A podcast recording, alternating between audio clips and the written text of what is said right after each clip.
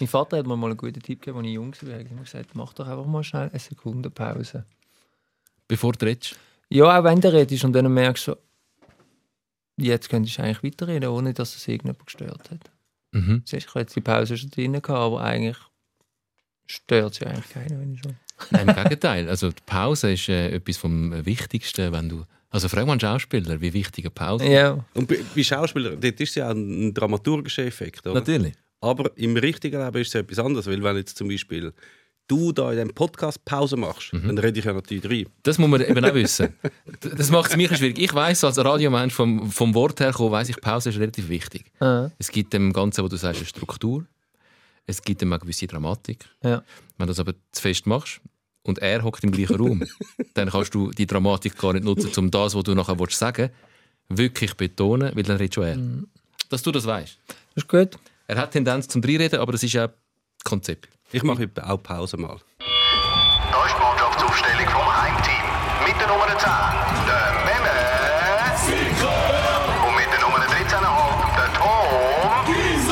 Ja, nein, die Bratwurst hat sowieso keine Ahnung. So. Das ist nicht nur ein Fußball-Podcast, das ist auch eine Jobbörse. Wir probieren heute einen neuen Job zu finden für den ehemaligen Nazi-Verteidiger, den Tim Klose.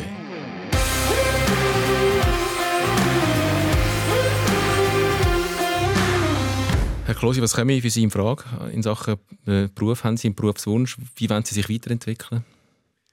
Gut, also momentan ist es noch schwierig. Äh, Ich bin eher so auf der Suche, dass ich noch mal ein bisschen weiter Fußball darf spielen äh, und aus dem Ex-Nationalspieler vielleicht noch mal Nationalspieler darf machen. Auch das ist eher Wunschdenken natürlich. Ähm, aber ich habe mich meiner Frau mal aus, aus Witz gefragt, ob, ich, ob sie es lustig fand, wenn ich Polizist würde oder darf werden, besser gesagt. Und dann hat sie gesagt, dass kam also ich glaube, wir haben einfach, einfach zu viel Film geschaut aus Amerika, wo die Polizisten dann äh, relativ blöd aussehen oder auch blöd äh, irgendwie immer in, in, in die Schussbahn kommen. Ja. Und äh, ich glaube, das hat sie mir dann relativ gesagt, äh, oder relativ schnell gesagt, nein, das geht nicht. Polizist nicht. Aber das hättest du wollen werden.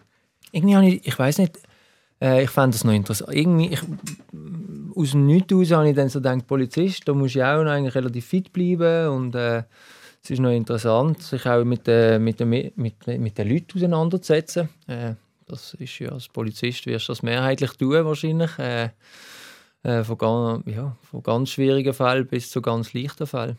Also Jobangebot gern ähm, direkt an mich. Ich tue es dann weitervermitteln und kassiere fette Provision. Ähm, also wir gehen jetzt mal davon aus, du willst nach wie vor im Fußball bleiben. Du bist ja immer noch fußballerisch tätig. Du shootest noch. In der U21 vom FC Basel, dort haltest du dich fit. Also ähm, du hast deine Fußballerkarriere noch nicht an den Nagel gehängt.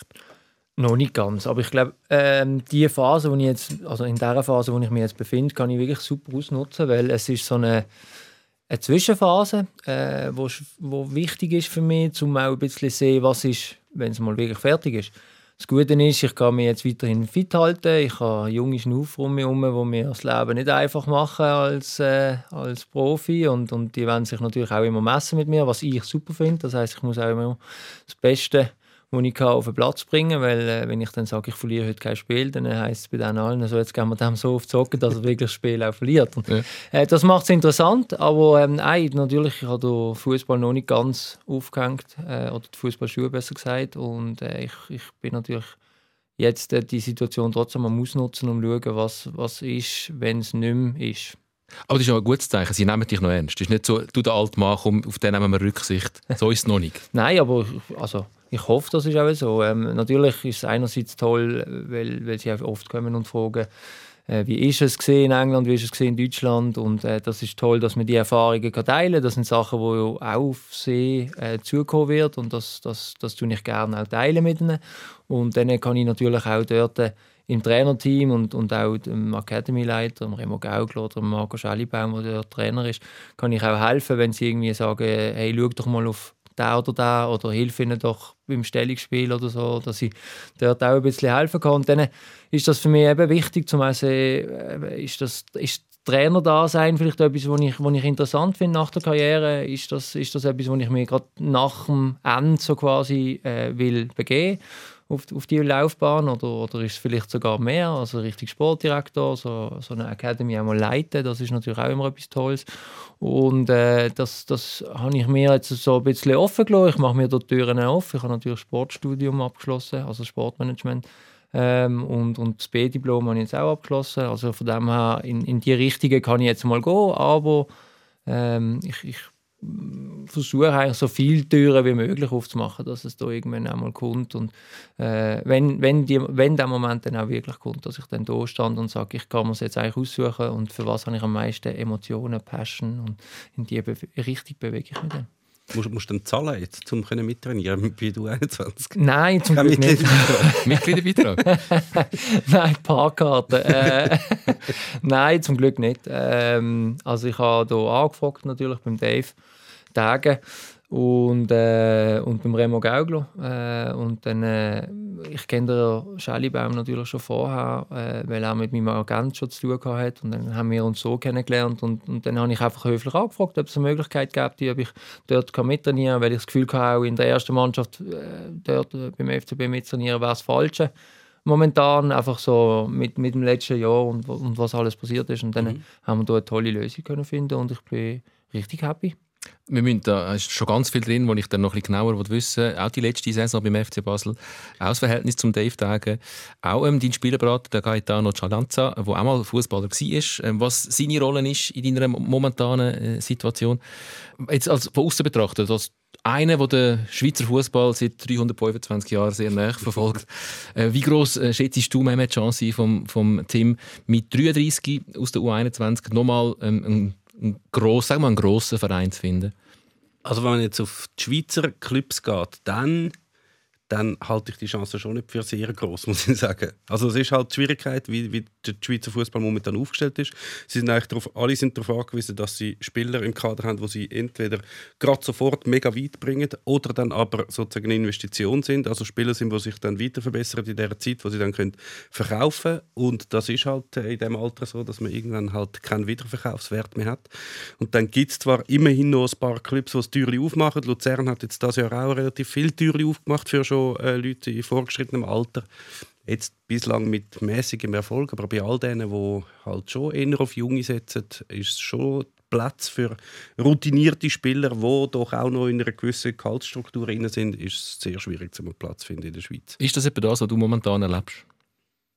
Ich glaube, da muss man auch die Corona-Situation ein bisschen reinnehmen. Oder? Mhm. Dass, dass äh, viele Clubs, äh, sei es jetzt in der Schweiz, Deutschland, äh, ich nehme jetzt mal England raus, äh, dort ja, sind Da kommen wir noch dazu, dort ist glaube ich, das Geld ein, das geringste Problem. Ja. Geringste Problem. Ähm, aber nein, man merkt natürlich schon, dass es äh, zugesetzt hat, die ganze Situation, und dass es schwierig wird für den Verein, äh, Geld auch zu generieren nach diesen fast zwei Jahren ohne Zuschauer. Mhm. Und äh, dann muss man sich natürlich als Verein auch überlegen, in welche Richtung wir gehen. Ich meine, beim FC Basel haben wir das auch gesehen dass man jetzt auch viel auf Junge geht, wo man, wo man sich erhofft, dann irgendwie einen guten Deal können zu machen. Und das ist natürlich auch ein bisschen die Zukunft vom Fußball. Ich glaube, wir sind, wir bewegen uns, glaube allgemein in eine, in, in eine Richtung, wo ich sage, ich habe tolle Jahre im Fußball und sehr, sehr viele haben sehr viel Geld verdient. Also nicht nur, nicht nur ich ne, bringe nehme mich da dazu, sondern auch andere Fußballer, wo, äh, wo wirklich eigentlich so die goldenen Jahre haben dürfen miterleben im Fußball. Und das mhm. ist jetzt durch Corona natürlich schon ein bisschen anders. Und dann ist der Markt natürlich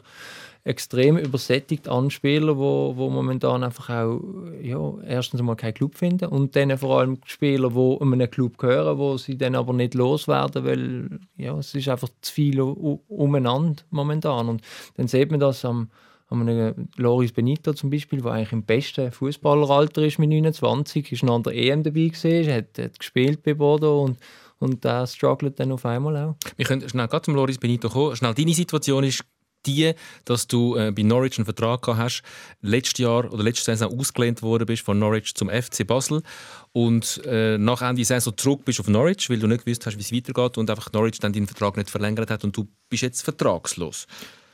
Habe ich das richtig geschildert? Mm, plus, minus, ja. Ähm, also, eben, wir haben beim FCB das Gespräch gehabt. Unter der alten Führung hätte ich wahrscheinlich einen neuen Vertrag bekommen. Unter der neuen ist dann relativ schnell ähm, ersichtlich geworden, dass sie ganz andere ähm, ja, Idee haben, in welche Richtung sie sich bewegen Und dann äh, ist für mich eigentlich auch das kein Problem gewesen. Auch eben, weil ich ein gutes Verhältnis natürlich zum Verein hatte und ich mir auch immer gesagt habe, ich möchte kein Stein im Weg sein, sondern ich, möchte, ich bin da zum Helfen, wenn ich kann, äh, dann helfe ich sehr gern. Auch wenn es jetzt nicht ähm, als Spieler, der jedes Spiel spielt, gesehen wäre, sondern äh, als, als Spieler, wo, wo dabei ist, wo, wo die Bindung wieder ein bisschen ankriegt zwischen, zwischen dem Fan und der Mannschaft und dem Verein so quasi, oder?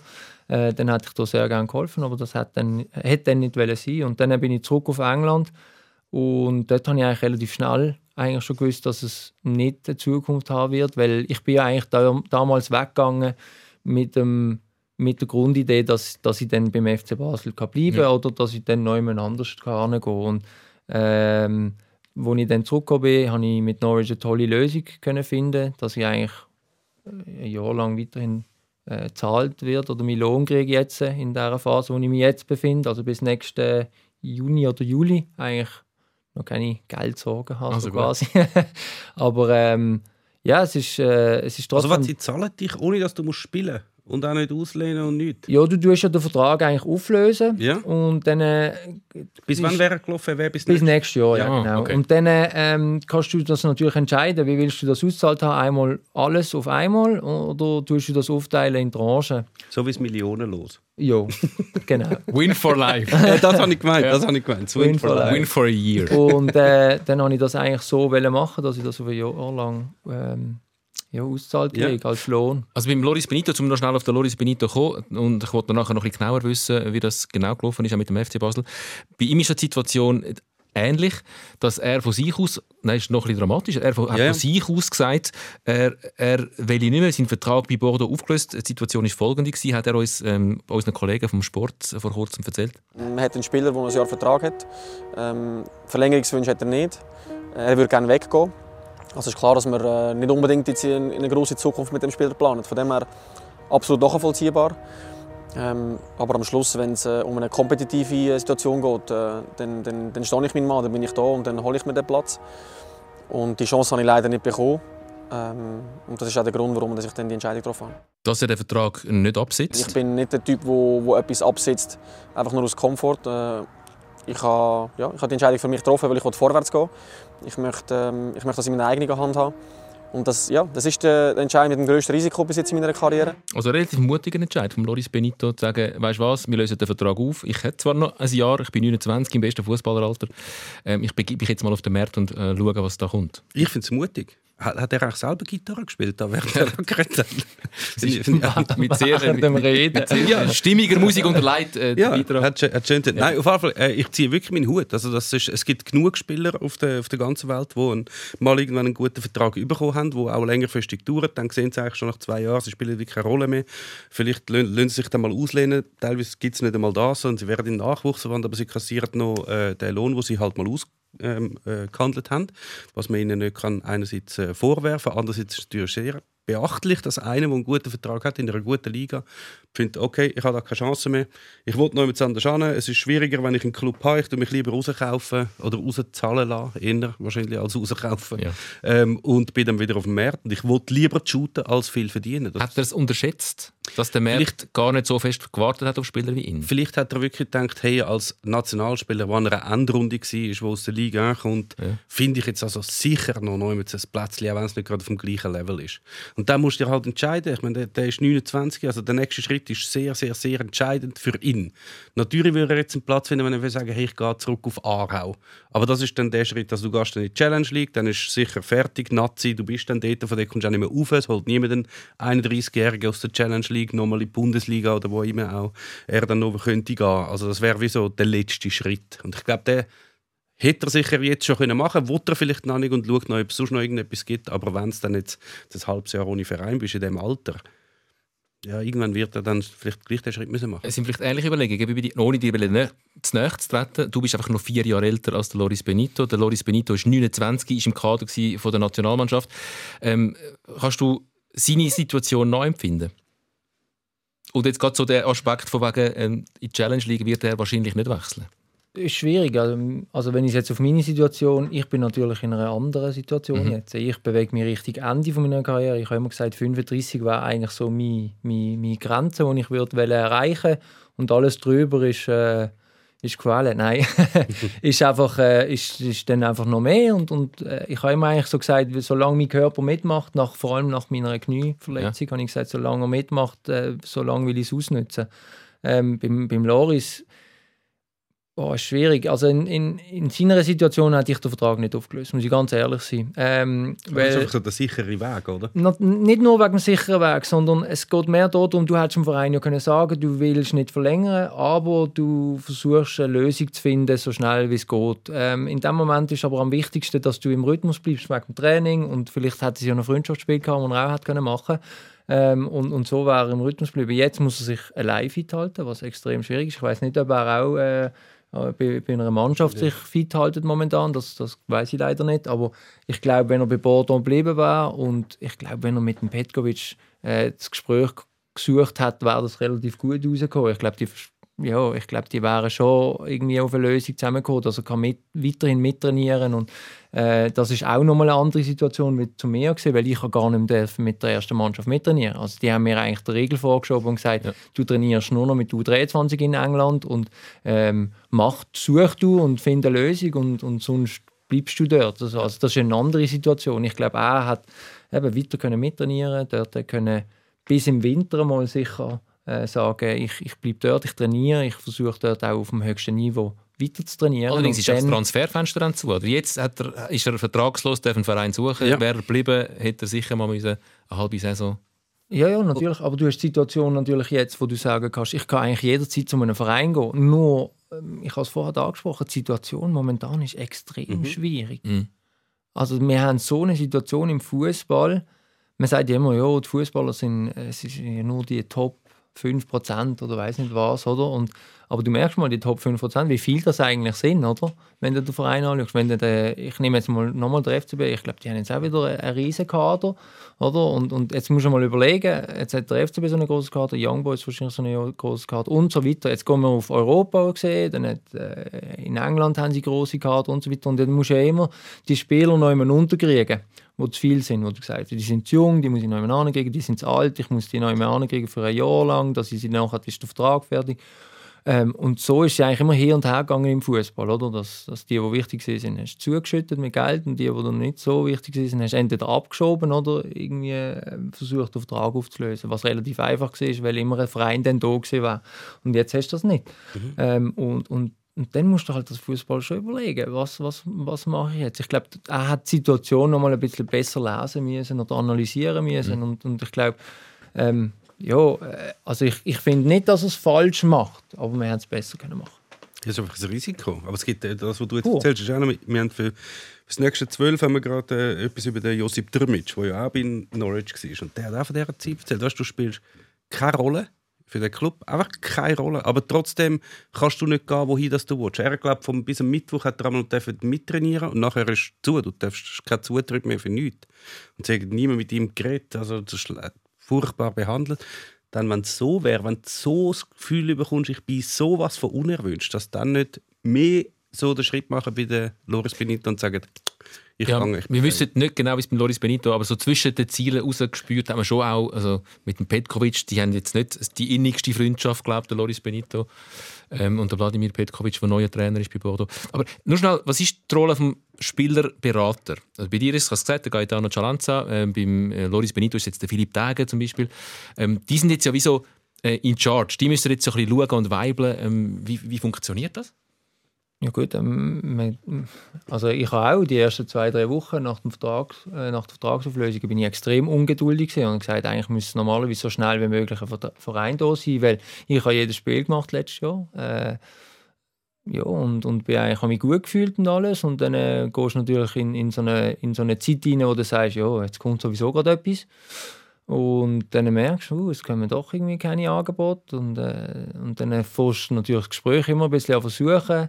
Ähm, gibst deinem Berater vielleicht auch ein bisschen mehr Druck und sagst, hey, mach mal, oder? Hast das Gefühl, er macht nichts. Dabei, die sind nonstop im Gespräch mit verschiedenen Vereinen. Oder? Die machen schon etwas, nur du kriegst das natürlich nicht mit, weil du bist nicht nonstop mit ihm an, an seiner Seite und hörst zu, was sie machen. Nur du ihn nicht, sonst könntest du es selber machen. Eben, voilà. Und, ähm, und das ist schon eine Situation, gewesen, wo ich auch extrem Mühe hatte. Also das ist auch mental, macht er das extrem zu schaffen, wo, wo du dann wieder so ein bisschen ich finde das immer noch wichtig, dass du mental extrem trainieren musst, auf, auf so Situationen vorbereitet sein. Ich bin froh, habe ich einen Trainer, einen Mental Coach, wo, wo mir da immer zur Seite steht, mit Christian Marcoli. Ich weiß nicht, äh, ob euch das etwas sagt, aber ähm, eben, ich, ich glaube, ich kann dem anrufen, es ist eine neutrale Person. Ich gehe nicht so gerne mit so Sachen zu meiner Frau oder zu meiner Mutter oder Vater, weil ähm, die sind schon auch ehrlich und so, aber schlussendlich haben sie immer noch oder der Blick so, du bist immer noch der Beste oder du bist näher, immer noch ja. der toll und, Ja. Ja. ähm, und ich brauche manchmal auch so ein bisschen äh, auch, auch das, ja, das neutrale Gespräch, wo dann sagt, ja, mach dir mal Gedanken, was ist Worst Case oder und so weiter und so weiter. Und mit dem Gaetano habe ich, habe ich sowieso ein sehr enges Verhältnis. Also es ist einer von meinen engsten Freunden, wir- wir schon lange zusammen arbeiten und er macht das schon gut. Äh, und er wird auch, wenn etwas da ist, was Sinn macht, werden wir auch eine Lösung finden. Nur, äh, wir wissen Bescheid. Äh, wir kommen beide aus dem Fußball und, und es ist, wie es ist momentan. Es ist jetzt nicht irgendetwas, was man kann ändern kann. Darum muss man Geduld haben und ein positives Mindset. Gibt es nicht so die Rentnerclubs, wo, wo äh, bekannt dafür sind, dass sie vor allem so ähm, Spieler, so erfahrene Spieler ab 30 verpflichten? Von denen gibt es einige. Also die, die, die, viele von den Nahostclubs funktionieren es, aber die Türkei natürlich auch. Wäre vielleicht etwas. Adana Demis, Demirspor zum Beispiel, wo der Inler jetzt spielt. Hast du mal dem ins Kader angeschaut? Ja, ja. Fantastischer Club. Mit dem Balotelli zusammen spielt er. Mit dem Bjarnason, der auch noch bei, bei Basel gespielt hat.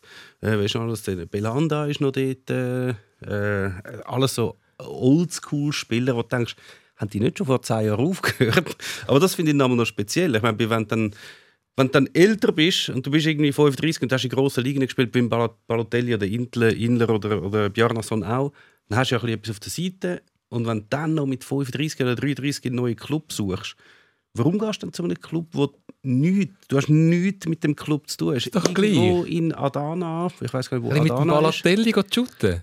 Du hast ja, Vor heißblütigen türkischen Zuschauern. die haben einfach nicht viele Zuschauer. Nicht, einmal, nicht einmal das. Ah. Es ist ja nicht, es ist ja nicht Galatasaray. Also, was ist denn die Motivation, um nicht hinzugehen? Das, war- also ich muss ganz ehrlich sein, ich, ich habe mir nicht... Für dich wäre es nichts. Nein. Ähm, ich Mit dem Balotelli spielen? Ähm, nein, auch das nicht. Ich bin eh nie so starstruck gewesen. Ähm, das ist einfach, das, das ist mein Naturell. Ähm, das ist einfach so ein bisschen, ich, habe nicht irgendwie, ich bin nicht dort angegangen äh, wegen Kevin De Bruyne. Damals zu Wolfsburg bin ich nicht gegangen, weil der Kevin De Bruyne dort war. Oder Ivan Perisic oder wie sie auch immer geheißen haben. Wenn ich so etwas gemacht hätte, äh, dann, oder wenn ich so etwas mache jetzt in Zukunft, je nachdem, äh, dann wäre es eher nochmal für ein Abenteuer. Ich habe gesagt, also entweder etwas in der Nähe, ja, wenn ein Schweizer Verein jemanden sucht, der Erfahrung hat, dann äh, natürlich das würde ich sehr gerne machen. Wir haben vorher darüber geredet, der Zürcher Verein äh, wird wahrscheinlich als Basel ein bisschen schwieriger. FCZ. Wenn jetzt der FCZ kommt, Schwierig.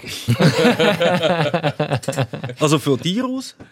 Ich glaube einfach so mit, meinem, mit meiner ganzen Verwurzelung ähm, und dem Dialekt vielleicht. ich, ich, nein, man hätte glaube nie, äh, wenn, ein, äh, ja, wenn ein Zürcher Verein würde kommen, hätte ich glaube nie äh, dort äh, wirklich zu unterschreiben.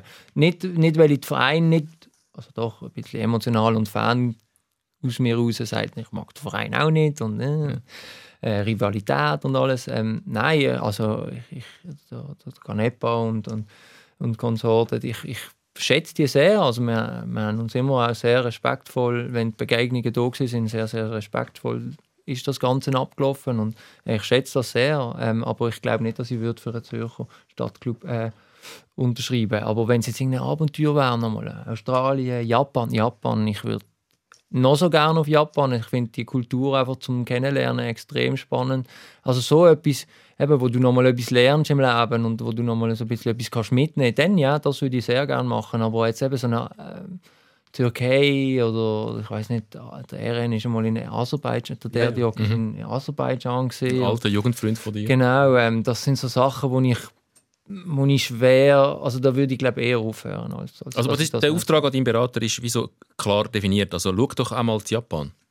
Ja, ja, also das ist schon, also wir schauen momentan natürlich weltweit. Ähm, ich fand auch Amerika extrem spannend. Wir sind fast jedes Jahr in Amerika, meine Frau und ich. Und wir haben auch Freunde, viele Freunde dort. Und wir haben immer gesagt, wir könnten uns das gut vorstellen, dort rübergehen und, und mal eine Zeit lang dort leben. Obwohl wir immer sagen, die Amerikaner haben ein bisschen auch so einen speziellen äh, speziellen Mindset und äh, das, das haltest dann immer eine gewisse Zeit aus und dann hast du das Gefühl, boah, hey, irgendwie, da kann ja jeder Präsident werden und weißt so ein bisschen in dem Sinn. Mhm. Äh, speziell, aber es ist, ich glaube auch das musst du mal wirklich über längere Zeit erleben, als nur zwei Wochen, wo du dann nach zwei Wochen sagst, boah, hey, irgendwie, das ist mir alles so ein bisschen entweder zu positiv oder es ist alles zu negativ. Es gibt ja kein Zwischendrin mehr dann. Aber Japan wäre wirklich ein Thema. Also der, der Niki Havenar hat ja in Japan gespielt, wo, wo bei Tunis spielt. So, ich glaube so zwei Meter. Wie groß bist du? 1,95. 1,95 Verteidiger, ich glaube. Durchaus gesucht Ja, du in bist, Japan. einfach, du bist einfach Durchaus. doppelt so groß wie jeder Japaner. Ich glaube, Havenar hat sogar ein Nazi-Spiel. Ich bin nicht sicher. Ich glaube, der, hat, der ist ja in Japan aufgewachsen. Mhm. Und jetzt da gekommen. Er ist, glaube ich, Japan-österreichischer Doppelbürger. Sache gibt. Nein, holländisch, japanisch. Was bist du, ähm, zurück zu dem, zu dem FC Basel zu kommen, ähm, wenn du gesagt hast, äh, das Fan ist auch noch wichtig, du bist Fan gewesen. Was bist du für ein Fan als Bub? Also ich muss vielleicht schnell ausholen. Fanatisch. Fanatisch. Ja, ja. Ähm, ich muss schnell ausholen, ich hatte dich vor zwei Jahren ist das etwa gewesen, in Norwich besucht Ja. für ähm, die Tagessendung Fokus. Gibt es immer noch zum Nachlesen, sehr interessant. Ähm, bei dir hier in der Stube haben wir ein stündiges Gespräch aufgenommen, ist immer noch online. Und während dem ganzen Gespräch ist er nebendran ähm, auf einem riesigen Screen, also andere haben so grosse Bildschirme, wenn sie ins Kino gehen. Du hast das die gehabt. ähm, einfach Fußball gelaufen, Champions League, glaub, Konferenz irgendwie. Und während dem Gespräch, und du hast immer wieder stumm, zum Glück, danke für das, ähm, du hast immer wieder geschaut. Also man hat wie gesehen, du, klar, jetzt kommt der Dude aus Zürich, ähm, aus der Schweiz und macht jetzt ein stündiges Interview mit mir, aber es läuft Champions League, das muss ich jetzt schauen. Ähm, wie fanatisch bist du am Fußball verfallen? Sehr. Ähm, ich ich liebe ich lieb den Sport einfach. Also es, man, man, der Eric Cantona hat einmal gesagt, es gibt nur einen Verein in deinem Leben. Man kann die Frau immer wechseln, aber es gibt nur einen Fußballverein, den du verfolgst. Das ist völlig richtig. Also für mich ist das der FC Basel. Und dann äh, kommt natürlich dazu, dass ich eigentlich das Glück hatte, dass ich nie Fußballprofi werden wollte. Nie. Ich bin aufgewachsen, irgendwann habe ich dann mal gesagt, na, ich kann mir das vorstellen, habe den Wunsch meinem Vater geäußert. Äh, und er hat gesagt, ja gut, ja, kannst du machen, aber Schule ist Ziel Nummer eins. Und dann äh, hatte ich eh ein bisschen Mühe gehabt, oder in der Jugend ist ja auch schon sehr, es ist ja so professionell anfangs alles und das hat ja schon bei mir angefangen, als ich jung war, dass ich einfach gesagt habe, das ist mir zu viel, das ist mir zu professionell und ich will noch das Leben genießen ein bisschen, wenn ich jung bin. Mit 15, 16 habe ich das gesagt. Weil. Und äh, natürlich dann sind äh, meine weiblichen Mitmenschen auch interessanter geworden und äh, verschiedene Getränke habe ich ausprobiert und ja, das ist natürlich dann schon etwas, wo, wo, wo dich dann auch ein bisschen prägt oder, in der Jugend, wo du dann auch mitnimmst und dann hast du mal so Ups und Downs und links und rechts ähm, und, und dann bist, kommst du plötzlich in das äh, in, in das, äh, in das Fußballgeschäft rein, wo du ja als Kind eigentlich immer genossen hast. Ran zum Beispiel auf Sat 1 am Samstag, das ist so unsere Show, gewesen, die ich mit meinem Vater immer geschaut habe. Ähm, und bist auch an das FCB-Spiel gegangen, natürlich, oder? Als Fan. Äh, ist in der Muttensurkurve bin ich gestanden mit, mit, mit meinen Freunden und habe dort jedes Spiel äh, versucht, meine Lungen auszuschreien. Und das, ist, das, das prägt dich natürlich. Und darum, ich bin dem Sport extrem verfallen, weil ich nicht nur selber Fußball spiele, sondern einfach, ich bin Fan von dem, von dem Spiel. Also ich liebe Sport. Ich, sei es jetzt Fußball natürlich primär, aber ich finde Sport so etwas Tolles, weil es, es ist ein guter Ausgleich zu allem anderen und du kannst einfach, sagen wir jetzt mal 90 Minuten, kannst du einfach den Kopf abschalten und sagen, ich schaue jetzt das und alles andere vergessen. Und es gibt ja wirklich, jetzt gehen wir zurück auf die Türkei, da gibt es ja Leute, die äh, Ja, ja. Reihe durch. Also, weißt, Ja. Das ist dann zu fanatisch, glaube ich. Aber ich, ich, ich kann es glaube noch in die richtige Schublade einordnen. Aber eben, ich, das, das, das macht der Sport für mich. Er gibt mir so den Ausweg, er gibt mir so ein bisschen das Ventil äh, zum Aufmachen und Luft rauslassen. Bist du in der Mutter zur Kurve gestanden als Bub? Ja. Gibt es das heute noch? Ich glaube so eben nicht. Fußballer, ich die gerade überlegt, wo du das erzählt hast, äh, mit so, wenn du so mit 15, 16, wo du irgendwie Kurve stehst und die Lieder singst. Ich glaube, die, die heute Profi werden du hast schon einigermaßen, also für damalige Verhältnis einigermaßen früh Ist das schon Trikottausch? Ich bin jetzt, ich bin jetzt warm, ich bin jetzt bei Ready. Warm gelaufen. Ja, super Idee mit einem dicken Wollepulli. Sowieso. Das Radiostudio Äh, ja, auf jeden Fall, für heute musst du noch viel früher als du damals entscheiden, Richtung Spitzensport gehen. Und dann hast du ja wirklich ein sehr, sehr, sehr dichtes Programm. Du bist in der Akademie, hast am Wochenende Heimspiel, du hast irgendwie Nazi zusammenzüge, du hast Auswärtsspiel irgendwo und du musst halt immer einigermaßen brav sein, sonst fliegst du ja eh gerade raus. Also ich, ich glaube, die, die Generation von dir, die hat das wieder noch können machen, das miterleben, auch das richtig Fan sein von einem Club und dann sogar noch das Ziel, ich will für den Club mal spielen. Aber ich glaube, heute sind die Leute schon, nehmen schon, bevor sie richtig Fan werden, meistens die Abzweigung richtig Profifußball und dann hast du eigentlich das ganze Fanzeug kommst du gar nicht mit über. Darum ist eben auch ein das Problem, dass glaube viel dass viele ja finden, Fußballer entfremden sich von den Fans. Ja, das ist irgendwie einigermaßen noch naheliegend. wenn Der Team hebt- haben. der Team ja, hebt den Finger. Er hat gerade den Disco-Finger. Ja. Ähm, ist schwierig, weil, also ich gebe dir da recht, ähm, absolut, aber wenn ich natürlich als junger Spieler schon eigentlich vom Montag bis Samstag durch hat und der FCB spielt ja jetzt momentan nicht mehr Sonntag, wegen, äh, jetzt weiß ich gar nicht, Conference League, Entschuldigung, ähm, und dann äh, hatte ich ein volles Programm von Montag bis Samstag. Und dann müsste ich am Sonntag go fahren für den Verein, für was ich spiele. Und das war eigentlich so der freie Tag, den ich ausnutzen kann, ob mit der Familie, Freundin, wenn du eine hast, äh, Hund, keine Ahnung, Katze, weiss auch, was auch immer hast, gerade als Hobby. Und dann musst du da auch noch nehmen und den Match schauen, eigentlich so ein bisschen in dem Sinn. Und dann mache ich mir immer so ein bisschen die Gedanken und denke, das ist extrem schwierig. Dann hast du nur so den Moment, wo du frei hast, weil du, go, du bewegst dich eigentlich nur von Training, Schule, Heim. Training, Schule, Heim oder Schultraining, Heim, je nachdem. Ähm, und ich, wo, wo ich in diesem Rhythmus war, ich, ich musste raus. Ich habe die Ja. Tasche genommen, habe, ich habe es natürlich auch nicht richtig gemacht, gell? ich habe die Tasche genommen, bin in der U16 gesehen, beim FC Ball die Tasche genommen, die Tasche angelegt, Zigaretten anzünden vorne und gesagt, hört Jungs, das ist nicht mein Lifestyle, ciao zusammen und bin weg. Mhm. Ähm, ich konnte es nicht können. Ich bin wirklich in so einer, in einer, so einer Drucksituation gewesen, wo ich gefunden habe, als junger Spieler, das geht nicht. Ich, ich, ich verliere den Spaß an diesem Sport. Ja. Und, und das, das, siehst du, das hast du richtig gesagt. Also, sie werden immer jünger. Ähm, und, und es kommen immer Eltern auf mich zu und sagen, jo, kannst du nicht schauen, dass mein Sohn vielleicht dort hingeht oder äh, dort, weil du kennst doch die Leute. Und ich sage immer, tun doch die so lange wie möglich bei einem Verein lassen, wo sie Spass am Fußball haben. Und dann haben sie vielleicht nur dreimal oder viermal Training in der Woche. Aber das ist ja wurscht. Solange sie Spass haben, weil der Rest kommt von allein, weil wenn sie gut sind, dann werden sie mit 13, 14 werden sie sowieso entdeckt oder jetzt sogar noch viel früher. Und dann werden sie sowieso zu den guten Clubs angeholt. Aber dann lernen sie so lange wie möglich bei diesen Vereinen, wo sie können einfach mit ihren Freunden Spass haben, anstatt einfach immer so das Trimmen.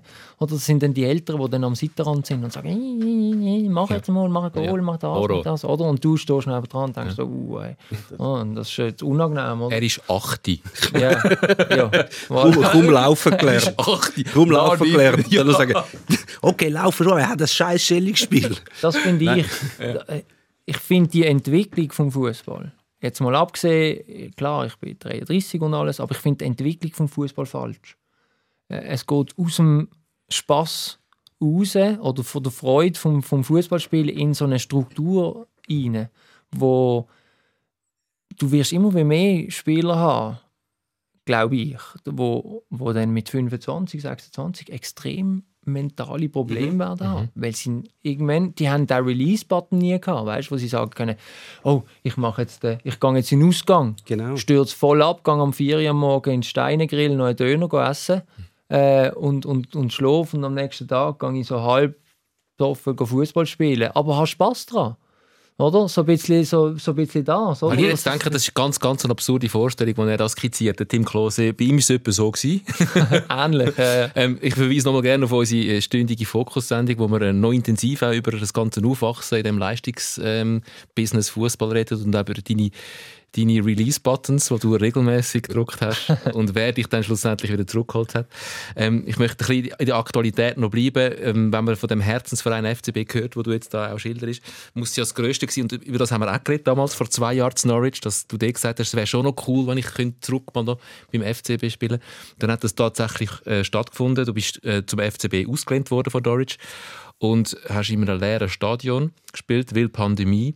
Plus bist du in einer Phase zum FCB gekommen, wo man, wenn man jetzt zurückschaut auf die letzten 20 Jahre, ist sicher wahrscheinlich die schwierigste ähm, Phase gewesen, die der FCB durchlebt hat. Dort. Wie war das für dich?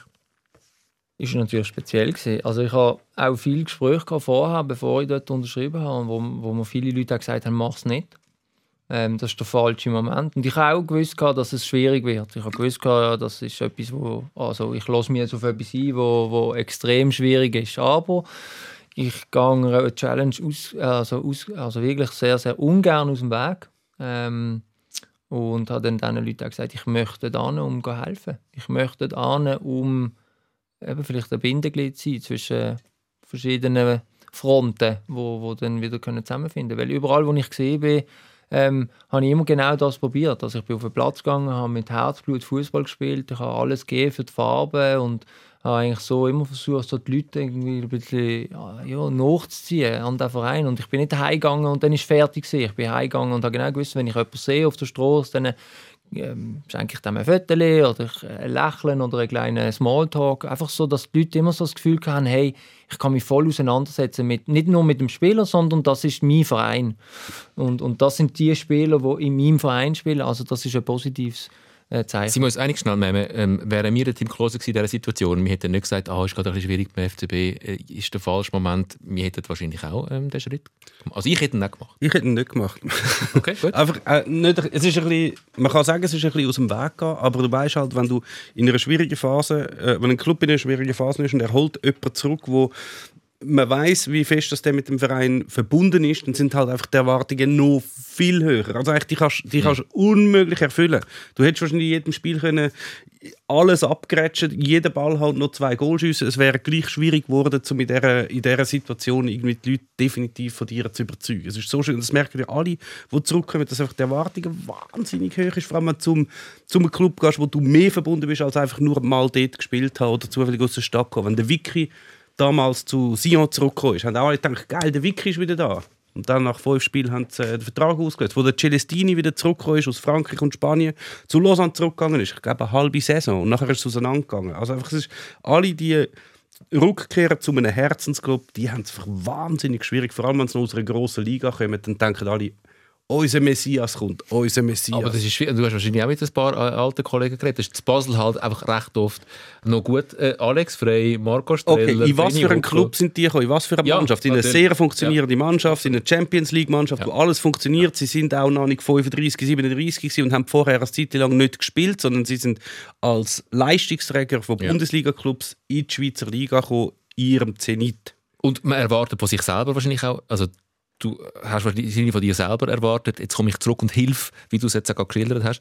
Hast du ähm, dich überschätzt oder von dir selber auch zu viel, zu viel erwartet? Nach dieser schwierigen Vorgeschichte muss man auch sagen, du hast eine Verletzungsgeschichte gehabt, äh, eine längere in Norwich, also du bist nicht im Vollbesitz deiner Kräfte schon drei Jahre auf Top-Niveau zurück. Nein, also das Gute ist ja, ich habe eigentlich immer alles können spielen und dann, das ist ja die erste Verletzung, wirklich richtige, schwere Verletzung, die ich hatte mit dem Knie, äh, dort damals mit dem hinteren Kreuzband, das ich kaputt hatte. Und dann habe ich eigentlich noch die letzten Spiele von Norwich in der Premier League können machen, oder? weil man mich auch viel zu schnell eigentlich reingezwungen hat, weil es keine Verteidigung gegeben hat. Und ähm, das ist eigentlich eher so ein Abnutzungs Abnutzungskampf für mich, äh, im Sinn von ähm, ich habe mich wirklich von Spiel zu Spiel müssen schauen, dass ich nicht irgendwie zusammenbrich, weil Ah. das ist einfach, das ist also eine richtig unangenehme Situation gewesen. Aber auch dort ist für mich einfach wichtig gewesen, dass ich zeige, ähm, ja, es tut mir weh momentan und es ist nicht einfach, aber ich gebe alles für die Verein, äh, ich gebe alles für die Farbe, für den Verein und so weiter. Ähm, und dann bin ich zum FCB gekommen und dann mein Primärziel ist natürlich gewesen, ich möchte eine Saison einfach Fußball spielen, ohne Schmerzen. Äh, das ist so mein, mein Mindset gewesen. Ich möchte heim, ich habe ein gutes Umfeld mit meinen Freunden. Ähm, ich habe dann eigentlich ein paar Sachen natürlich ausblendet, oder? Ähm, und habe einfach das Gefühl gehabt, wenn ich dort wieder so ankomme an das konstante Fußballspielen, dann äh, habe ich mein Ziel erreicht, oder? Und dann äh, habe ich natürlich irgendwie so auch im, im Hinterkopf dann natürlich das Ziel gehabt, äh, über das Jahr hinaus dann beim FCB zu bleiben. Nur, ähm, ich bin dann genau gekommen und dann haben mich alle schon eigentlich auf die angestellt und ich habe dann plötzlich auf überlegen, boah, hey, wenn die mich dort anstellen, dann muss ich ja dort oben sein. Also aufs Podest. Genau. Und äh, dann hat es geheißen, ja, Premier League, Bundesliga, Ja, der hat überall schon gespielt und Nationalspieler. Nationalspieler und wenn der jetzt kommt, dann kriegen wir keine Goal mehr und, und all das Zeug, oder? Und dann redest du dir das ja selber auch ein. Obwohl du deine Situation, die du vorher hast, habe ich völlig vergessen. Ich habe es völlig vergessen. Ich habe dann so gesagt, ja, also jetzt bin ich wieder, ich bin wieder, wieder alt, wie vorher, als ich die Verletzung hatte. Und ich bin genau auf diesem Level. Und, wenn man jedes und dann hatte ich zwei Spiele, gehabt, die super waren. Dann hatte ich ein Spiel, das eine Katastrophe war. Oder zwei Spiele, die eine Katastrophe waren. Und dann kommst du genau in das, oder? In das Null konstant, sondern gut, gut, schlecht, schlecht, schlecht, gut und so weiter. Oder? Das Auf und Auf und. Und dann äh, fährst du an verzweifeln und dann fährst du über verlegen, ja, was habe ich jetzt falsch gemacht oder äh, wie- bin ich doch nicht so gut, wie ich gedacht habe und so weiter. Dabei hast du völlig vergessen, von wo du kommst und wie, wie bist du immer aus so Situationen rausgekommen, wie ruhig es immer war. Und es ist überhaupt nicht ruhig gewesen, aber gut. leider dort. Ja, ja, nein, wie war es dann? gewesen? Oder? Also so von außen betrachtet ist es sehr chaotisch gewesen, mit Valentin Stocker noch beurlaubt und Giriakos Forza, ein neuer Trainer und ähm, die ganzen Querelen oder die, die Anfeindungen dem, dem Präsidenten gegenüber von den Fans und da ist gerade vieles sehr im Argen gelegen dort. Es ist so unruhig, wie ihr das eigentlich gut beschrieben habt. Nein, und eben, das ist dann auch noch schwierig. Oder? Ich komme dann heim zu meinem Herzensverein und möchte eigentlich mehr auf mich konzentrieren, auf den Fußball. und dann passiert all das Zeug. Und dann versuchst du dort zu helfen. Oder ich sage immer gesagt, ich Du hast auch nicht immer müssen anstehen, Ja, ja, ich du hast noch immer müssen ja, nein, ich habe liefern. eben immer wollen Feuer löschen. Mhm. Ich habe immer gesagt, weißt du, was, kommst stand an, erzähl und irgendwann verlierst du dich. Völlig. Oder? Und erzählst Sachen, die du gar nicht hast erzählen. Dann habe ich irgendwie der Fangruppierung etwas erzählt, wo ich völlig über, überzeugt und dann nachher habe ich ein Interview müssen geben und habe dann gedacht, oh shit, jetzt muss ich aber aufpassen, weil wenn ich das sage, dann ist irgendwie, habe ich es nicht gut mit der Führung und dann sind die Fans gekommen und gesagt, hey, du hast uns ganz etwas anderes. Und dann habe ich mich selber ertappt in Sachen, die ich völlig, ich völlig falsch gemacht habe. Und das ist jetzt für mich persönlich muss ich sagen, ist super gewesen, weil ich habe wirklich nochmal können lernen. Ich habe als, als, als Charakter, als Mensch, habe ich nochmal einen Schritt können machen, weil ich eben, ich habe immer gesagt, ich, ich mache den Weg so, wie ich mache. Also das gibt keinen Zwischenweg. Ich bin vielleicht, eben, wie gesagt, manchmal vielleicht zu lieb und zu nett und alles, aber ähm, das ist so mein Weg und, und ähm, ich habe manchmal gemerkt, oh, jetzt komme ich aber weg äh, von dem Ganzen und habe mich wieder, wieder zurück und dann wieder weg und wieder zurück, oder? Und dann, das hat sich dann plötzlich wieder spiegelt im Fußballspielen, weil du bist mit dem Kopf dann doch nicht wirklich 100% beim Fußball gewesen, sondern überall anstatt, Ja. anstatt dort, was wichtig ist. Aber es ist noch geil, es, ist, es klingt so wie, weißt, der Abschluss eigentlich von deiner Sportmanagement-Ausbildung.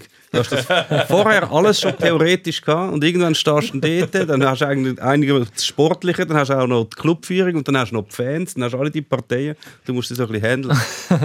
Nein, das ist spannend. Also eben, ja, das ist sehr Das spannend. ist ein Intensivkurs. Ähm. Wirklich Crash- Crashkurs. ähm, und darum habe ich, jetzt mal abgesehen von diesen zwei, drei Wochen, wo ich wirklich ein bisschen gestruggelt habe nach dieser Vertragsauflösung und nicht den Club zu finden, darum habe ich die Phase, wo ich, in die Phase, wo ich mich jetzt befinde, tue ich extrem genießen. Weil ich habe Ruhe, ich kann mir wirklich mal Gedanken darüber machen, was will ich überhaupt und, und wo kann ich nochmal meine Energie so wirklich einbringen und, und was macht nochmal Sinn für mich? Weil ich habe Lust, ich habe Freude natürlich zum weiter Fußball spielen und alles. Und, und jetzt muss einfach eine, eine richtige Lösung gefunden werden. Und mit der, mit der neuen Führung bist du im Reinen, dass die, die haben dich auch nicht mehr wählen. Der Dave Degen hat dich nicht mehr wählen.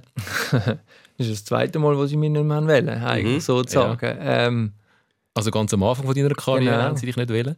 und jetzt ganz am Ende, das ist noch lustig, oder? Äh, man könnte eigentlich auch ein Buch darüber schreiben. Äh, nein, das ist Fußball.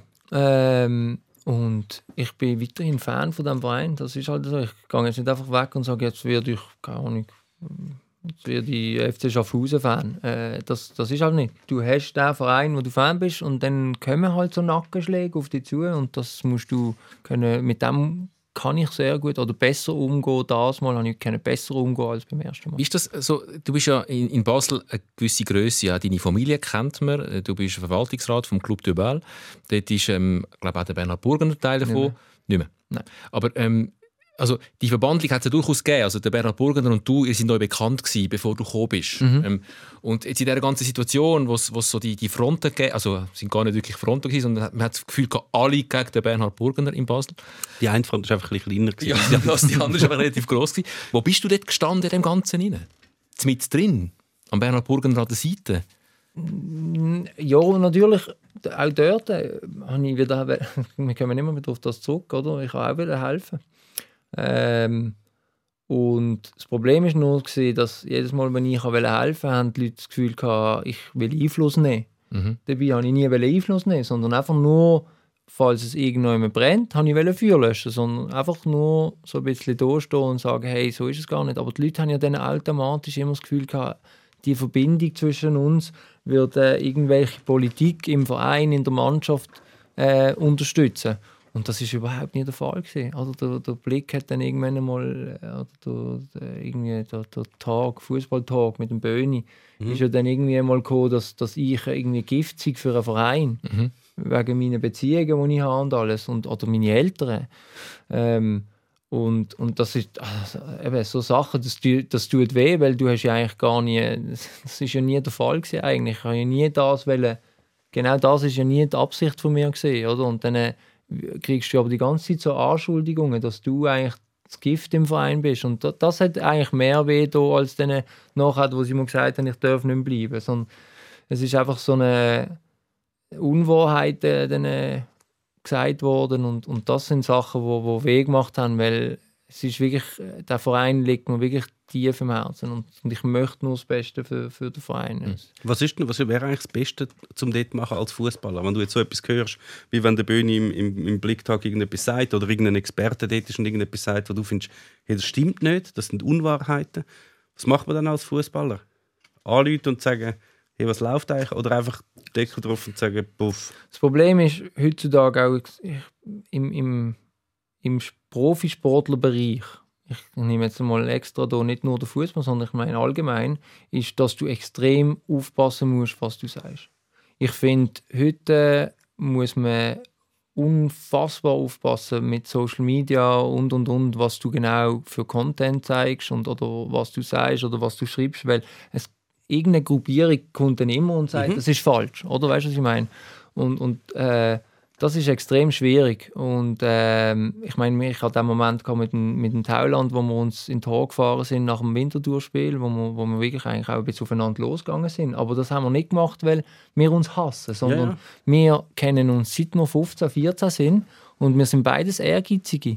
Und dann sind wir nach dem Spiel aufeinander losgegangen. Und dann zehn Minuten später sind wir wieder in den Arm gelegen und haben uns wieder gern gehabt. Aber das ist dann so aufgenommen worden. Ich weiß heute noch nicht, wie die Information rausgegangen ist. Oder? Das ist ja auch noch Das so ein Problem. eine, gewesen, interessante, Oder? eine interessante Frage. Ähm, wo aber wo das sind ist- die Lecks gewesen? und, und, und das ist ja das, wo dann einfach so, die Leute haben dann immer so die, ja, so völlig falsch, in einem falschen Licht gesehen, wo, wo gar nicht stimmt. Und, Und dann, du kannst dich nicht wehren. und dann dort rausgehen und sagen, hey, nein, das stimmt gar nicht. Oder, oder dann zu dieser Zeit sich irgendwie gegen irgendjemanden aufstellen und sagen, hey, los mal, vielleicht, vielleicht hat es der Verein es gemacht, ich weiß es ja nicht. Aber ich glaube, du dann, als dann glaubt Sportler... man es eben nicht. Weißt, wenn Ja. der Verein dann so eine professionelle Medienmitteilung raushat, so, ja, schau, Aber du als Sportler, äh, es ist einfach schwierig. Ich meine, nehmen wir die Situation von Wally, wo er dort rausgeschossen worden ist. Ich meine, der hätte ja können anstehen und einen rauslassen.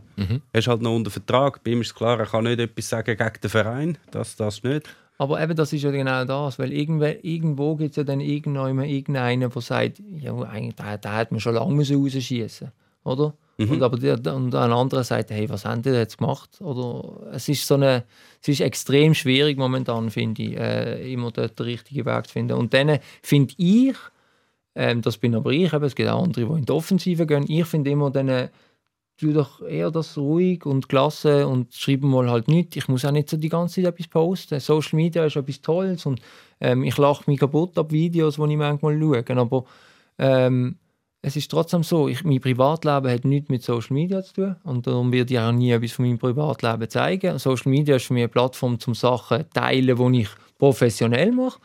Ähm, oder auch manchmal, eben, wenn ich irgendwie auf den Berg gehe. Aber sonst Also, schwierig. Jetzt ähm, machen wir einen kleinen Social Media Einschub als Abschluss von unserer Fernsehzeit. Wir müssen What? noch über die Nazi reden.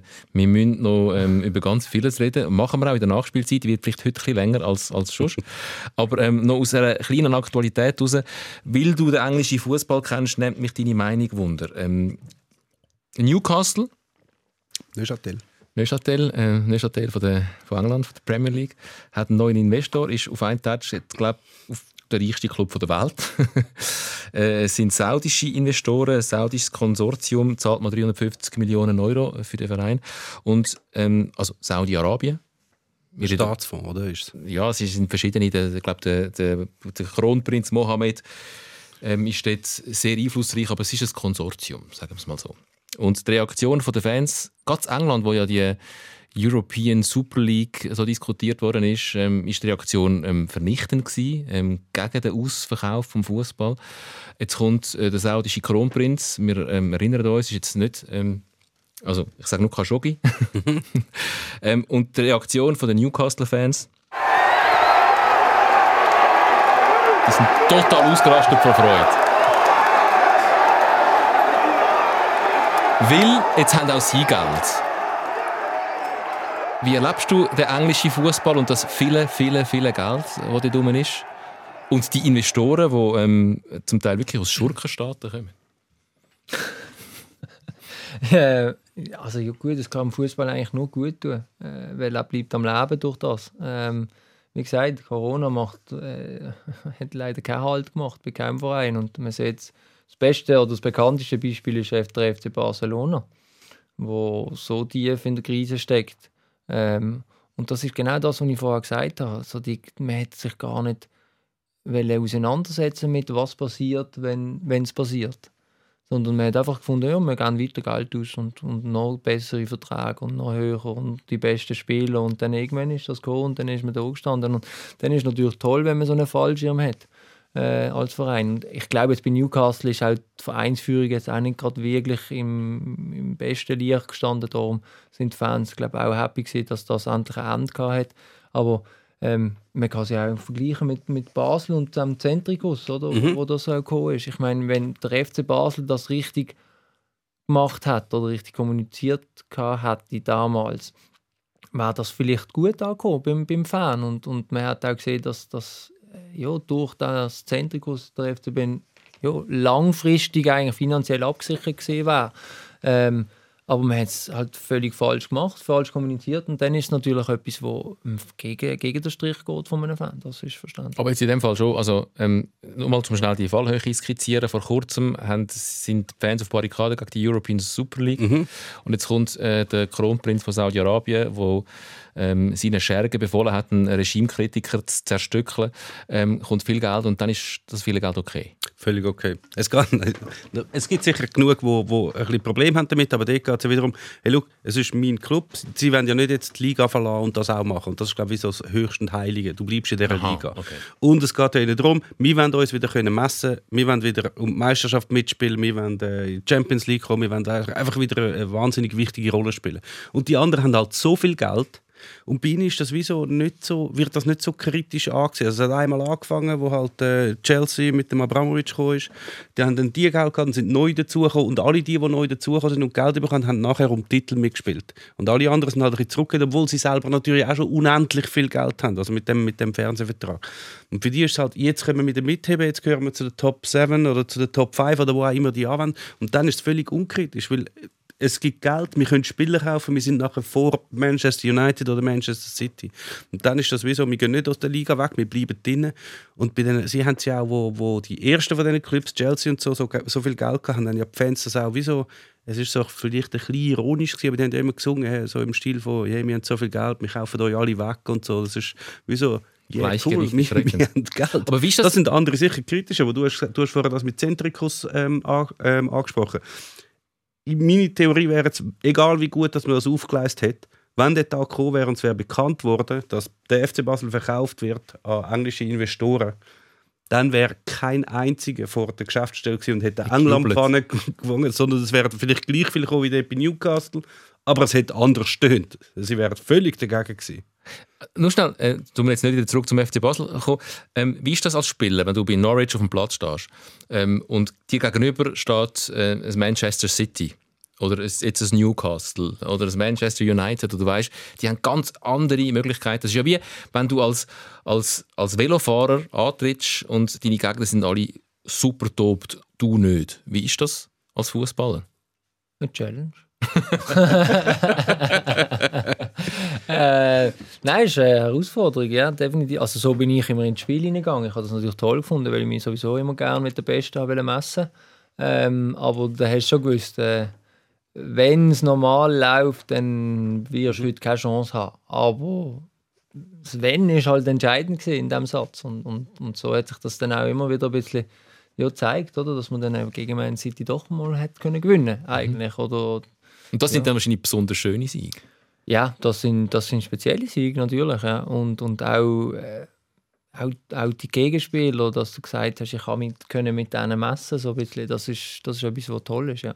Es ist, was ja auch noch gut ist im Fußball, also gut, egal was, wie viel Geld das du hast, es hat alles immer einen Grenznutzen. Also du kannst nicht endlos viel Geld für Spieler ausgeben und sie werden endlos immer besser. Irgendwann ist die Grenze, oder?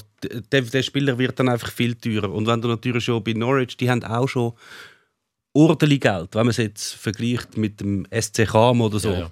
Nein, auch wenn man es mit Schweizer Clubs und so verdient, dann hast du also Fernsehgelder. genug Geld, um ein Kader zusammenzustellen, das sehr, sehr, sehr ein gutes Level hat. Also du kannst mit dem Geld locker 25 Nationalspieler finanzieren. Und dann hast du schon mal ein Grundgerüst. Die anderen sind sicher zehnmal teurer, aber sie sind nicht zehnmal besser. Und darum hast du ja gleich noch eine Chance. Und was ja auch noch lustig ist, noch abschließend, ganz Sehr abschließend. ja, sehr abschließend, dass der, der Eigentümer, den sie vorher kannten, Newcastle, der hat ja einfach auch viel Geld gehabt. Und was ihm ja vor allem vorgeworfen ist, wie schon, er gibt kein Geld aus. er gibt nicht einfach sein Geld aus zum Spieler kaufen. Das lange schon, dann bist du komplett durch, oder? Du hast das zu machen. Was, auch noch, was mich halt auch wundernimmt, also Warte noch schnell, sag grad, was dich auch noch wundernimmt. Wir schließen an dieser Ah, ja. Stelle schnell unsere äh, Fernsehsendung ab, weil wir einfach am, am Limit sind von der Zeit. Ist noch gut, tun wir über die Schweizer Nazi erst ähm, jetzt dann nur noch im Podcast, im Audio-Podcast reden, weil wenn ihr uns seht im Fernsehen, wisst ihr schon, wie das Litauer Spiel ausgegangen ist. Wir wissen es noch nicht. Darum ähm, kommen wir ähm, nach Abschluss Fernsehsendung erst auf das Thema. Ähm, abonniert den Podcast. Ist immer eine Freude, die Nachspielzeit auch noch mitzunehmen. srf.ch audio, Spotify, überall, wo ihr Podcasts hört. Sikora Gisler, der SRF Fußball Podcast mit dem Mene Sikora und dem Tom Gisler. Ja, nein, die Bratwurst hat sowieso keine Ahnung. So. Also, sag noch, was hast du sagen dazu? Ähm, es nimmt mich dann schon noch Wunder, gell? Newcastle ist jetzt nicht die tollste Stadt zum Leben. Ja, ja. Also weißt du, das kommt noch dazu. Und dann, äh, Aber Adana auch nicht. Und trotzdem geht der Balotelli dort hin, wenn es genug Geld Also, weißt, all die Brasilianer, die jetzt verpflichtet werden, wenn es dann in Newcastle landet, ist es gar nicht so geil dort. es regnet oft. Fest Highway. Es regnet oft.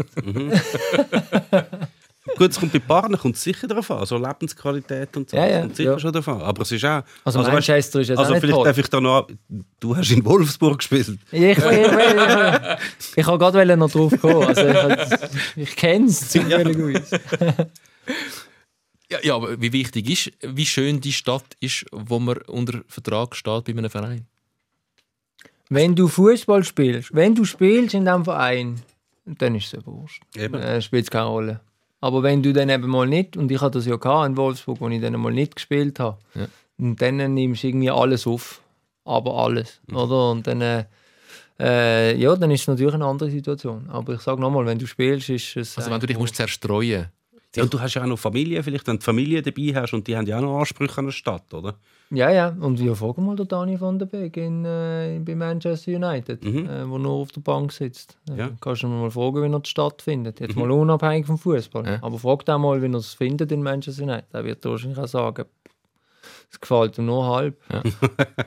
Ich möchte noch, bevor wir zu der Schweizer Nazi kommen, noch das moralische Dilemma kurz aufnehmen. Wir haben es jetzt gerade von diesen ähm, Geldern, von diesen massiven Geldern, die jetzt gerade in England ähm, in Fußball fließen. Jetzt ist ja die Diskussion um die WM in Katar, darf die überhaupt stattfinden und so. Und äh, der WDR hat gerade eine Umfrage gemacht, eine repräsentative in Deutschland, wo, wo 65 Prozent der Menschen in Deutschland sagen, wir sind dafür, dass, wir, dass die WM boykottiert wird ähm, von allen. Klar, man sagen, vielen ist für den Fußball egal, aber auch die Fußballinteressierten sind doch 61 Prozent, die für einen WM-Boykott ist. Weg Katar, wir müssen nicht mehr erklären, warum. Äh, Die Vergabe war schon umstritten und die Austragung während der Adventszeit einen Weg und die Menschenrechtssituation dort, klar, äh, sobald sie läuft, werden die Einschaltquoten hoch sein. Wie, wie geht man als Spieler mit dem um? Also du bist jetzt ein bisschen distanziert, du kannst wahrscheinlich davon ausgehen, dass du nicht mehr nominiert wirst für die WM in Katar. Ähm, ich stelle mir es recht schwierig vor. Einerseits, eine WM ist das Größte. Viele Spieler haben vielleicht einmal in ihrem Fußballerleben die Chance, an einer WM mitzumachen. Und dann ist es ausgerechnet die, die die ganze Welt zu Recht sagt, das ist einfach schon recht grusig. Gut, ähm, also ich hatte mal das Glück gehabt, selber in Katar Fußball zu spielen. Ähm, und, und das Stadion war brutal dort. Äh, also die Infrastruktur und alles war unfassbar gewesen, aber ich habe mich dann, habe mich dann auch gefragt, so, wie ist denn das möglich? Also das ist ja eigentlich nichts sonst, oder? Ähm, und jetzt ist ja mit, mit dem Zeug, das du jetzt natürlich gehört hast, erst einmal mit der Vergabe, aber dann auch mit den Arbeitsbedingungen, die sie hatten, um überhaupt bereit zu sein für die WM, äh, das geht natürlich gar nicht. Und, und ähm, dann finde ich, dass man sich zu Recht fragt, ob man, ob man das soll boykottieren oder nicht. Äh, ich als Fußballer oder allgemein, ich glaube alle Fußballer äh, will, will an eine WM. Mhm. Das ist etwas, das ist, das ist der Kindheitstraum, das ist ja noch, das ist in dir drin. Ähm, darum ist es noch schwierig. Ähm, es treffen da zwei Sachen aufeinander. Ähm, ja, das meine ich mit dem Dilemma, ja. Redet man darüber innerhalb von einer Mannschaft? Ich glaube schon, ja. Also ich, ich nehme es schwer an und ich hoffe es auch schwer, dass man sich auch als Verband damit auseinandersetzt. Und, und ich fände es lustig, oder ich fände es toll, nicht lustig, das ist fast der falsche Ausdruck, sondern ich fände es toll, wenn vielleicht sogar ein Verband einfach mal sagt, wir schicken unsere Mannschaft nicht dorthin. Wenn jetzt zum Beispiel Frankreich würde kommen und sagen, wir schicken unsere Equipe nicht dorthin, dann wäre das ein Riesenzeichen. Aber auch dort, es fließt so viel Geld, wo wir nicht wissen im Hintergrund und, und, und all das Zeug, wo, wo bei der FIFA ja eigentlich auch die ganze moniert wird die letzten paar Jahre, das, das können wir alles nicht beurteilen. Da sind wir alle viel zu weit weg von dieser Situation. Das ist so schwer. Und, und, und kommt ja dazu, ich meine, wenn du sagst, Frankreich soll zum Beispiel verzichten. Ich meine, ist das dann noch glaubwürdig? Du hast eine Nationalmannschaft aus absoluten Superstar Spitzenfußballern und sie spielen bei PSG, sie spielen bei Bayern, sie spielen überall, wo genau das gleiche Geld drin ist, mhm. wo in Katar die WM eigentlich ermöglicht. Da müsstest du ja schon sehr konsequent sein und sagen, okay, ich boykottiere also als Fußballer, ich boykottiere jetzt die WM in Katar, aber dann darfst du auch nicht mehr mit Bayern an Audi Cup gehen oder wie auch immer der jetzt heißt oder? Du darfst nicht mehr bei PSG spielen oder bei Man City oder bei was auch immer. Und das kannst du eigentlich wenn du wenn du wirklich so moralisch integer willst und das alles boykottieren was mit dem zusammenhängt dann kannst du eigentlich nicht mehr in Spitzenfußball. Also das ist, das ist überall drin. Darum glaube ich nicht dass irgendein also außer ein Land wo kein Spieler auf dem Level hat. Also es wird dann vielleicht Finnland sagen wir verzichten. Mhm. die grosse Fußballwelt wird dann nicht mega traurig gewesen. Und ich glaube auch die Einschaltquote, auch wenn jetzt da sagen, was 65 oder 61 Prozent, mhm. ähm, es findet, wir sollten es boykottieren. Das müsste dann heißen, dass die Einschaltquote während der WM, während dem deutschen Halbfinale um 61 Prozent einbrechen würde. Glaube ich jetzt ehrlich gesagt nicht. Natürlich nicht. Natürlich das wird garantiert nicht so sein. Also da nehme ich mich ja gar nicht aus. Äh, das ist aber, darum meine ich das Dilemma, das hast du als Nationalspieler oder als ehemaliger Nationalspieler, hast ja das sehr akut, ähm, weil du gehst ja dann und spielst ja dann dort, hoffentlich, als Schweizer Nationalspieler. Und ich als Zuschauer habe es ja nicht so akut. Ähm, ich könnte ja einfach sagen, weißt du was, ich schaue es nicht. Also es bringt, es bewirkt natürlich auch nichts, aber ähm, ich weiß jetzt schon, ich werde es schauen, obwohl ich es total schlimm und scheiße finde. Ist das, so, wie so eine Ohnmacht in dem, in dem globalen das Big Problem, Business? Das Problem ist, und du hast es angesprochen, am Schluss, am Ende des Tages ist das Geld das Entscheidende. Wir haben es jetzt gesehen an der EM, wo der Eriksen umgeht, fast stirbt auf dem Platz. Und dann äh, habe ich meinem Kollegen gesagt, du musst schauen, die müssen das Spiel heute noch fertig machen oder morgen. Und dann hat er gesagt, nein, niemals, sicher nicht. Und das kannst du doch nicht machen. Und das ist ja ein Schock für die Spieler. Und alles habe ich gesagt, ich sage dir, da geht einer in die Kabine vom Verband, von der FIFA oder von der UEFA ist er dort, ähm, und sagt, ihr müsst das fertig spielen. Weil das sind irgendwie irgendwelche äh, ja, Vertrag. Vertrag. Stakeholders, ja, ja, ja. Oder, wo, wo Geld würden verlieren, mhm. wenn dann nicht. Wir haben das gleiche Problem in der Premier League, wo, Corona, wo Corona kam ist und es gesagt hat, wollen wir weiterspielen oder wollen wir nicht weiterspielen. Da hat die Mehrheit der Spieler, wo wir dann gefragt haben, hat gesagt, nein, wir wollen nicht weiterspielen, das Risiko ist zu hoch. Und dann ist die Premier League gekommen und gesagt, wir müssen weiterspielen. Ja, ist ja logisch, Fernsehgeld, die hatten so viel Geld verloren mit dem mhm. ganzen Zeug. Und das ist massiv verloren. Und mhm. das ist du, du, ich habe immer gesagt, als Fußballer bist du ein Gladiator. Ganz, es ist relativ einfach eigentlich auf, also aufgezeigt. Du bist ein moderner Gladiator. Du wirst rausgeschickt, entweder stirbst du, also das böse jetzt, aber mhm. in dem Vergleich, entweder verletzt du dich so, dass du nicht mehr spielen kannst, aber dann kommt der Neue. Oder? Und dann schicken sie neu. Weil der macht das dann. Der ist noch jung, der ist noch nicht auf, oder der hat noch nicht das verdient vielleicht oder noch nicht das erlebt, was du erlebt hast. Der will das erleben. Der macht das dann. Mhm. Oder? Und so ticken wir Menschen halt leider. Und, und wir laufen halt manchmal auch um Geld hinterher. Das schnallt man erst später, wie, was für eine Bedeutung das Geld wirklich hat. Eben, das, das ist noch ein Unterschied. Gell? Die meisten Gladiatoren sind glaub, nicht freiwillig mit ihrem Dreizack und mit, dem- mit dem Netz. Bei euch ist schon, ihr kommt sogar noch etwas Ja, ja. Ja. Ja. Ja. Komm, ich andere, warte, etwas wollte ich noch Ja. sagen, schnell. Du mit dem moralischen Dilemma, du hast gesagt, als Fußballer bist du ja jetzt mit drin.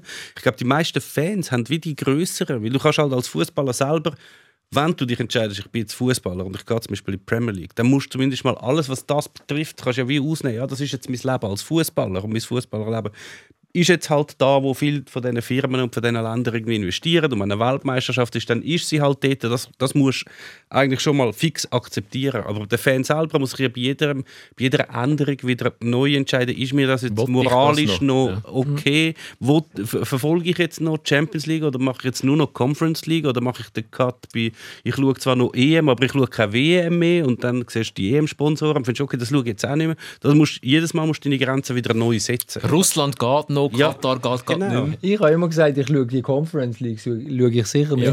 Ich Spiel am Ja. schauen. mehr. Ja. Gut, das ist Ja. nicht das moralische Dilemma Das unbedingt, aber ich, ich finde auch, wir haben, also, das braucht jetzt die Welt wirklich nicht. Die Conference League ist hure Ja, geil. haben wir gesagt. Das, Aha. die trümmelige Conference League ähm, braucht es jetzt wirklich nicht und jetzt ist es super. Basel rockt die Conference Ja. League und es ist lässig. Gut. Äh, wie nah bist du an der Nazi? Wie, Ja, immer noch. Ich habe immer wieder mal Kontakt. Erstens mal mit den Spielern, natürlich mit Muri sowieso, weil ich ihn schon lange kenne. Ähm, und ich verfolge, also wenn ich kann, dann verfolge ich auch, auch das Ganze. Ist der Murat Yakin, habe ich mir überlegt, ist der Murat Yakin eigentlich auch ein bisschen mitverantwortlich, dass du überhaupt im Profifußball bist heute? Er hat dich, Ein bisschen schon, ja. er hat, wo der FCB sagen, ja. dich nicht mehr hat wollen, oder nicht hat wollen, er hat dich zum FC Thun geholt. damals. Genau, ja. Und das ist Nazi B noch. Ist es schon Challenge League? Challenge Ja, League, ja. Challenge League, ja. Und dann äh, aufgestiegen in, in, in die Super League und dann äh, ja, es ist sehr erfolgreich. Bundesliga, Premier League. Und vor allem hat er mich immer wieder auf die Seite genommen. Wir haben noch so ein bisschen extra Training gemacht. Wir zwei zusammen, lange Was, Bälle. er hat auch mitgemacht. Ja, ja, so lange Bälle. Also und der Muri, den ich auch kenne, hat Ja, ja. extra Training gemacht. Mit mir, ja. Ist- Als Coach. Okay. Ja, nach dem Training sind wir dann zusammen auf dem Platz gestanden und dann hat er gesagt, los, mach es so, mach es so. Und das hat mir natürlich extrem Mhm. Okay. geholfen. Jetzt können wir mal das Ja, ja. Buch Murat Yakin neu schreiben. Alle, die immer sagen, so ein trainingsfauler Minimalist. Vielleicht nur, wenn er selber muss trainieren muss. Vielleicht. Wenn er andere umhetzt, ist es Er hat mitgemacht. Ja. Ja. Er Ja. hat es auch noch können, natürlich. Ja. Ja. Das, das wäre auch noch etwas. Du bist das letzte Mal, wo dich Basel nicht mehr hat wollen, bist du zu Thun. Jetzt hat dich Basel auch nicht wollen. Thun ist wieder in der Challenge Dann soll League. ich Nein, mit nein, Nazi mit trainieren und spielen. Nein, Das letzte Mal zu, zu, anders. zu, zu Thun. Nicht zu ich. tun. Das letzte Mal, wo dich äh, Basel nicht mehr wollen, bist du zum Muri. Jetzt, Aha. wo dich Basel nicht also ich sage nur Fabian Frey. Also weißt Ja, der, Ja, ja. Hat, der hat halt einen Club noch Gut, ja, nebendran. ja. Wobei es hat, wenn, wenn teilweise, wenn, das ist vor, vor allem am Afrika Cup sonst eigentlich nicht so. Dort hast du immer noch manchmal so äh, ältere Spieler, wo dann hast du so die Auf, Aufgebotsliste vom Afrika Cup und dann hast du immer noch so zwei, drei dabei, die eigentlich seit einem Jahr vereinslos sind, aber sie sind immer noch in der Nazi. Ja. Wenn es der Zufall so will, Mhm. sage ich, ja, ich würde sicher nochmal für die Nazi spielen. Das ist ja so. Aber man darf Ich auch. Los. Äh, wir müssen, auch dort da dürfen wir nicht blind sein. Also wir haben momentan extrem gute Verteidiger äh, in der Schweizer Mm, ja. Nationalmannschaft. Und dann wäre es blöd Problem. von mir, um da jetzt ein Fass aufzumachen Ja, und ja. sagen, wenn ich jetzt nicht nochmal in die Nazi Ja. komme, dann... dann Und die zwei, drei Jahre Genau. noch. Da hat es ja noch die, die dann anstoßen von der U21 eben. auch schon. also das sind schon ein paar unterwegs. Aber wenn jetzt der Nazi zuschaust und du bist offenbar noch näher dran und äh, mit dem Muri hast du eine Geschichte, wie beurteilst du, was momentan passiert mit der Nazi? Ich finde es toll, es ist eine gute Entwicklung. Ich glaube, es ist auch Ruhe drin. Ähm, es ist auch endlich mal Ruhe drin. Es ist ja so viel immer geredet worden. Wegen- Außer es kommt gerade irgendeiner und hängst Nazi. Shakiri UCK-Jacke an. Ja. Ja, gut. Aber er hat ja auch gut reagiert, Er oder? Er reagiert. wieder, oder, aber das ist, ich habe dann gelesen, irgendwie, dass, sie, dass er irgendein Verband dann der UEFA irgendwie äh, einen Brief schreibt, damit er nicht spielt. Oder so. Ja, ja. Also, Ja. so Sachen. Anyway, ähm, aber ich glaube, es ist ja wirklich mal, man sieht ja wirklich, wir sind eins. Äh, Das ist immer so gesehen.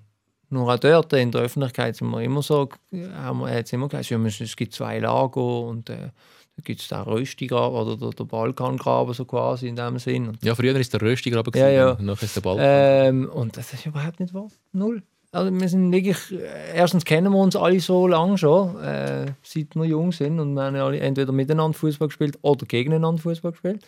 Ähm, also hat sich nie und jeder schätzt sich und, und weiß genau um die Stärken und Schwächen von der anderen und dann wäre es auch völlig abgehoben, wenn ich dann irgendwie in der Nazi dort gewesen wäre und gesagt hätte, ich hocke jetzt nicht neben den Chair an, er ist Albaner.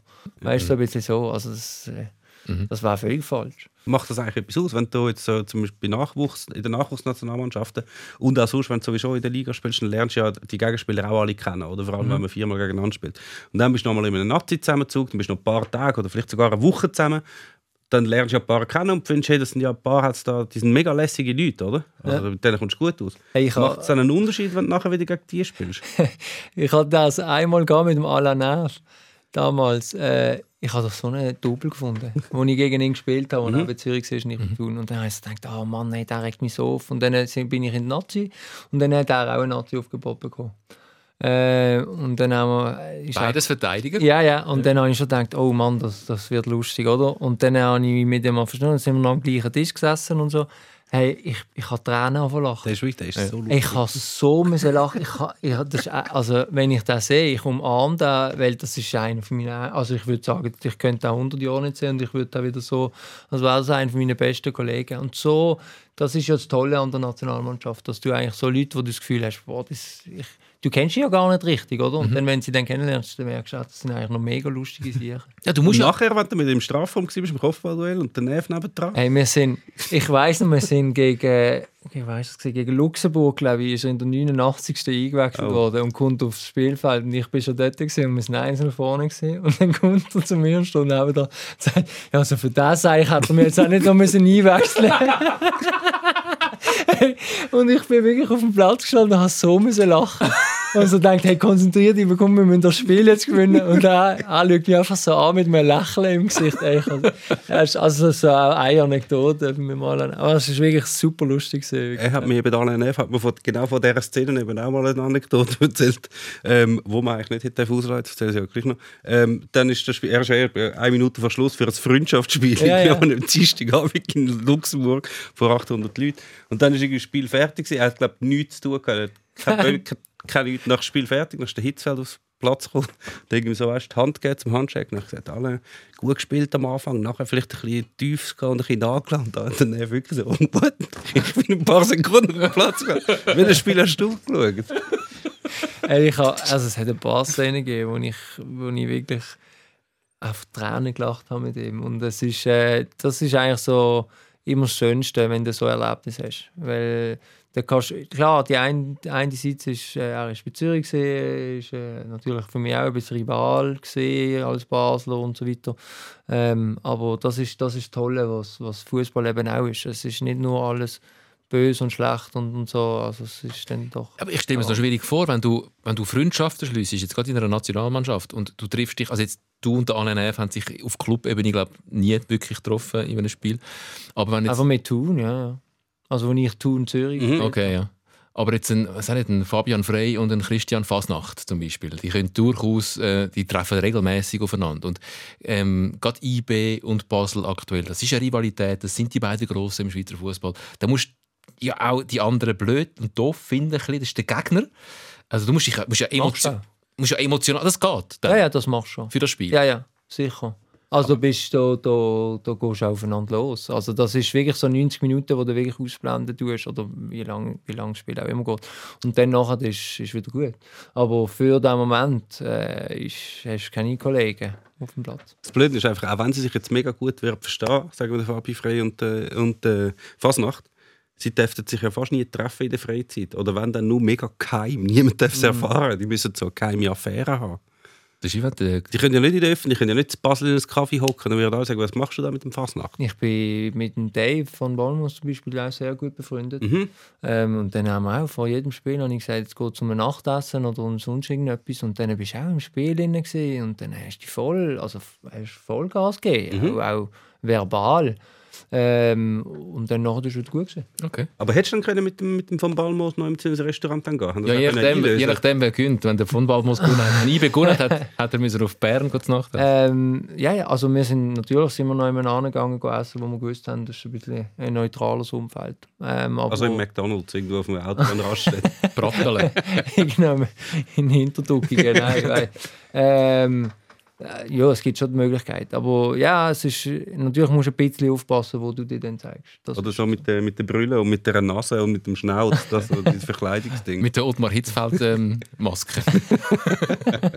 hey, wir könnten noch ganz lange weitermachen. Ich muss auch ein bisschen zum Schutz von Tim, weil du hast noch Training. Ja.